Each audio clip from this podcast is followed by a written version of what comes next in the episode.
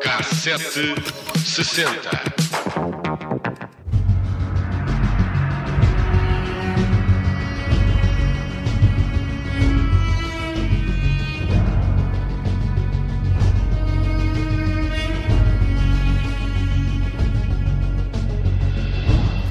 Hoje no K760 falamos do desvio do paquete Santa Maria que aconteceu em janeiro de 1961. À frente dos revolucionários estavam o capitão Henrique Algavão e o espanhol Soto Maior.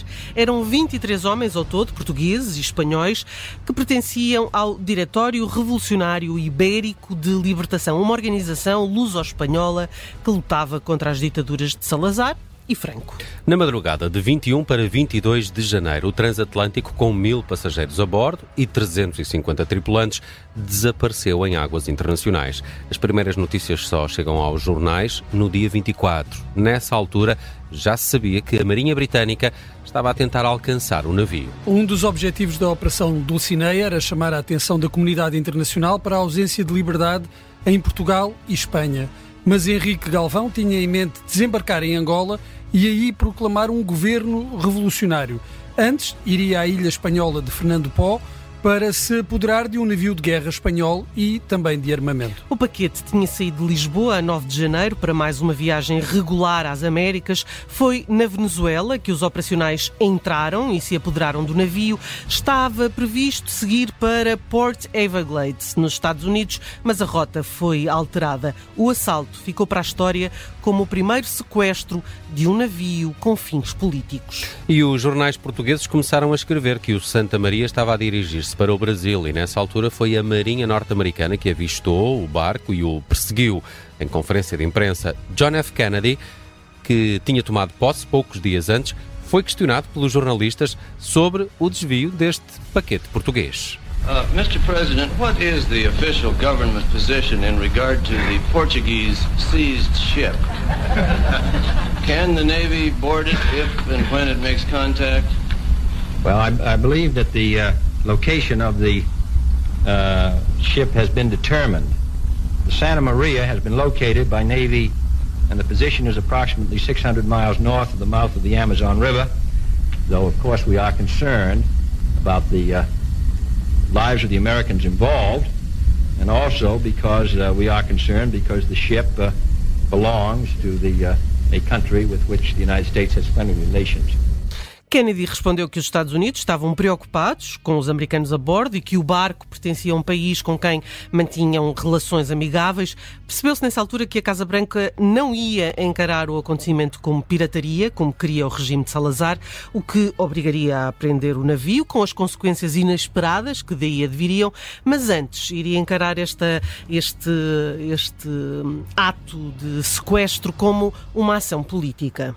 No momento do ataque, resultou um morto e dois feridos. Há depoimentos contraditórios sobre o que realmente aconteceu. Camilo Mortágua, um dos operacionais, relatou à SIC que João Nascimento Costa, o terceiro piloto, tinha reagido e, por isso, tinha sido baleado. Os jornais portugueses encontraram a família do oficial. A mulher tinha acabado de dar à luz a primeira filha do casal e, segundo o Diário de Lisboa, não sabia ainda da notícia da morte do marido. O jornal entrevistou os pais da vítima e descrevia como a mãe estava inconsolável. Há uma longa descrição sobre a reação da mãe, do choro e da dor lancinantes que sentia pela morte do filho. Os jornais, obrigados a passar pela censura, relatavam um ambiente de tensão. Mas o vídeo do passageiro espanhol mostrava outra realidade. A bordo havia bailes e boa disposição. Até os passageiros, sobretudo mulheres, queriam tirar fotografias com os revolucionários. os feridos foram depois desembarcados na ilha de Santa Luzia, nas Antilhas, para receberem uh, tratamento. É nesta altura que o paquete muda de nome de Santa Maria para Santa Liberdade. A fotografia da faixa, colocada pelos revolucionários, correu o mundo e aí não houve dúvidas do intuito do assalto. Henrique Calvão revelou, nessa altura, que agia em nome do general Humberto Delgado, conhecido opositor do regime, e que três anos antes tinha sido candidato à presidência da República. Quando Galvão percebeu que não, ia, uh, que não havia mais a fazer, decidiu então seguir em direção ao Brasil e atracar no Recife. A repercussão mundial do assalto tinha sido tanta que centenas de jornalistas esperavam o grupo no desembarque. O barco ainda ganhou algum tempo para que o novo presidente do Brasil fosse empossado. Jânio Quadros era opositor a Salazar e deu asilo aos revoltosos. Um dos objetivos tinha sido conseguido pôr o mundo a falar do que realmente se passava em Portugal. Ora, isto é a, a, a, versão de bolso do sequestro do Santa Maria, porque há tantos pormenores deste acontecimento marcante para a história da luta contra a ditadura e já agora, e para quem quiser saber mais, aconselho o episódio sobre este tema do programa e o resto é história. Com Rui Ramos e João Miguel Tavares, sempre às quartas-feiras aqui na Rádio Observador, há por lá um episódio dedicado ao paquete Santa Maria. Tenho sempre um certo fascínio uh, por esta altura em que Portugal tinha paquetes, isto porque agora um, uh, há, há, dias o Funchal atracou ali junto a Santa Apolónia, uhum. já não ouvi há tanto tempo, esteve ali mais junto à Expo, uh, bastante degradado, acho que foi comprado entretanto e recuperado e já está com melhor aspecto e nos últimos dias tem estado ali junto a Santa Apolónia. Vamos lembrar como é que eram aquelas viagens, como é que eram aquelas pessoas que viajavam uh, nestes paquetes e este um, ia para longe, para as Américas, sim, não é? Sim, sim, sim. Pronto, agora já ficaste a saber que já algumas gostavam de tirar fotografias com revolucionários. Era este tipo de pessoas. Eram este tipo de pessoas, já Frequentavam os paquetes. Sim, sim. Há um uh, pormenor uh, muito engraçado de um passageiro que dá uma entrevista a dizer que uh, desde o momento em que o uh, navio foi sequestrado, o, as bebidas alcoólicas passaram a ser de borla.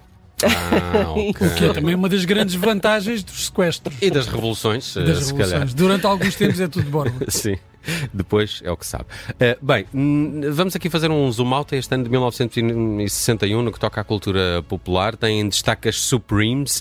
Uh, a banda norte-americana começa o seu caminho para um sucesso mundial uh, com a assinatura de um contrato discográfico com a Motown. Foi a 15 de janeiro de 1961 e foi com essa editora que as Supremes conseguiram chegar a número 1 da tabela norte-americana por 12 vezes. E uma delas foi com esta Can't Hurry Love.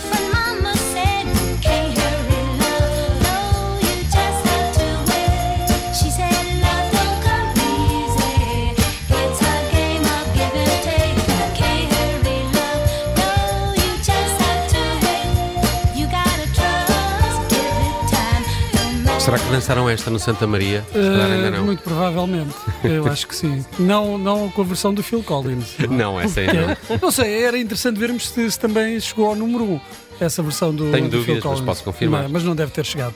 Bem, em 61, os Beatles passaram a ser conhecidos por este nome no dia 9 de fevereiro, dia em que atuaram no Cavern Club de Liverpool, ainda sem Ringo Starr na bateria, ainda estava lá Pete Best. É verdade. Que é verdade. só viria a juntar-se à banda no ano seguinte. E eles chamavam-se até aqui Quarryman. The, é? uh, the Quarryman. Tinham estado a dar concertos em Hamburgo, uma temporada, na Alemanha e. Num, bar, num bar muito especial. É? Sim. Acho que falamos disso aqui também. Já falamos, já, já falamos. E foi a 9 de fevereiro que se deu então o primeiro concerto como The Beatles.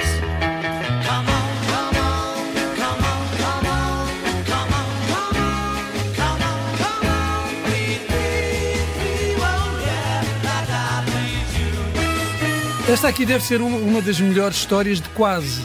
É? O quinto Beatle. O best. O best, não claro, é? Imagina o que é. Estás uh, nos Beatles, fazes parte dos Beatles mas e, não. E, depois, e depois sais. É verdade. E, quer dizer, ficas ali à porta da glória. É uma, uma história sobre o Best. Era, o Brian, era uma grande história. O Brian Jones, né, do, dos Rolling Stones, mas esse, também. Mas, mas esse ainda mas gravou. Esse ainda gravou. E, e, sucessos, não é? E Agora, este, quer, já, já quase ninguém se lembra dele, ficou mesmo à porta. É. Em 61 também, os Grêmios realizaram a sua terceira gala na cerimónia que teve lugar em LA a 13 de abril. Ray Charles foi um dos grandes vencedores com quatro prémios.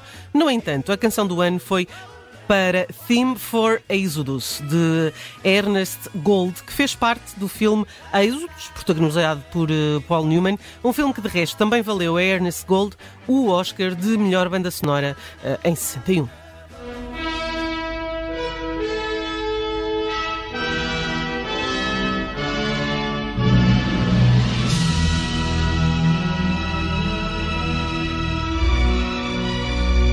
Êxodos que tem uma história mais ou menos atual, não é? Conta a história dos judeus que. Uh, da fundação do Estado de Israel, no fundo, e da partilha de terras com a Palestina. Uh, por isso, se quiserem saber um bocadinho mais sobre esta história que também tem andado pelas notícias, Êxodos pode ser uma dessas hipóteses. É um filme de 1960, mas depois, nas galas de 61, ganhou alguns dos principais prémios. E vamos fechar a viagem de hoje no K760 por 1961 com aquele que foi um dos grandes sucessos do ano na música nacional. Estou a falar de Maria José Valério com Menina dos Telefones. Fica por aqui o K760. Se Maria José Valério ligar, não se esqueçam de atender.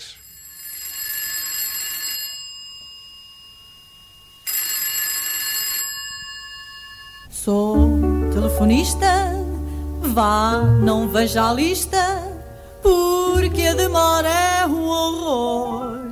Sou telefonista, mas não veja a lista, porque sei o número do amor. Toca o telefone a toda hora, toca, toca, e se não atendo sem demora,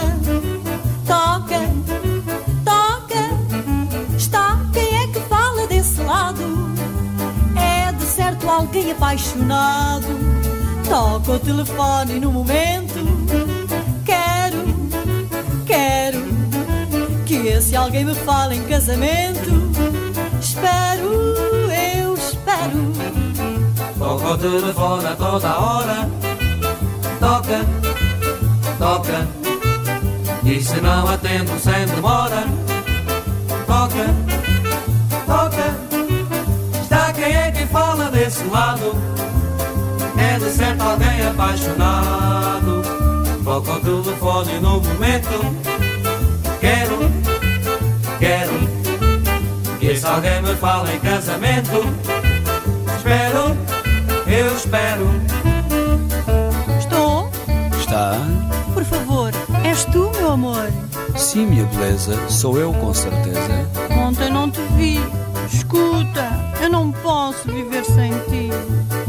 Ventura minha, como eu te amo, babazinha. Babazinha? Eu sou a Clarinha. Clarinha? Não conheço nenhuma Clarinha. Oh, meu Deus. Houve engano na linha.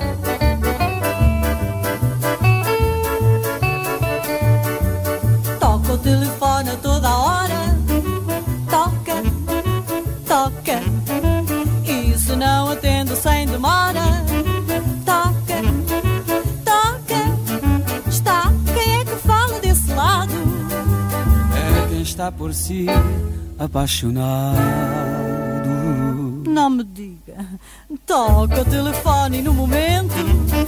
Quero, quero que esse alguém me fale em casamento. Espero, eu espero, espero.